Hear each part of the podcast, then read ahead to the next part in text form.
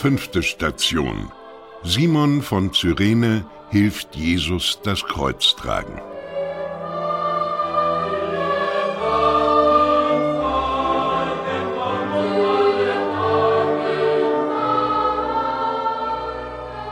Wer war dieser Simon? Was weiß man von ihm schon mehr, als dass er aus Cyrene stammte? Und was wissen wir über Cyrene schon mehr, als dass es die Heimat dieses Simon war? Die Person und der Ort traten auf einmal aus der Dunkelheit zum Ruhm hervor. Und zum höchsten allen Ruhmes, weil ein heiliger Ruhm in einem Augenblick als ganz andere Gedanken die des Cyrenäers waren. Er ging wohl ganz unbekümmert seinen Weg. Er dachte wohl an die kleinen Probleme und kleinen Interessen, die den Alltag eines gewöhnlichen Menschen bestimmen. Doch du, mein Herr, überquertest seinen Weg mit deinen Wunden, mit deinem Kreuz, mit deinem unsagbaren Schmerz.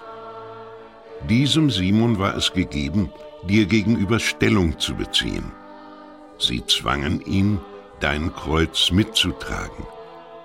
Entweder würde er es unwillig mittragen, gleichgültig dir gegenüber, dem Pöbel zu gefallen, indem er auf irgendeine Weise deine leiblichen und seelischen Schmerzen erhöhte, oder er würde es mit Liebe tragen, aus Mitleid, den Schaulustigen zum Trotz, um dein Leid zu lindern, um selbst ein wenig deine Schmerzen zu leiden, damit du etwas weniger littest.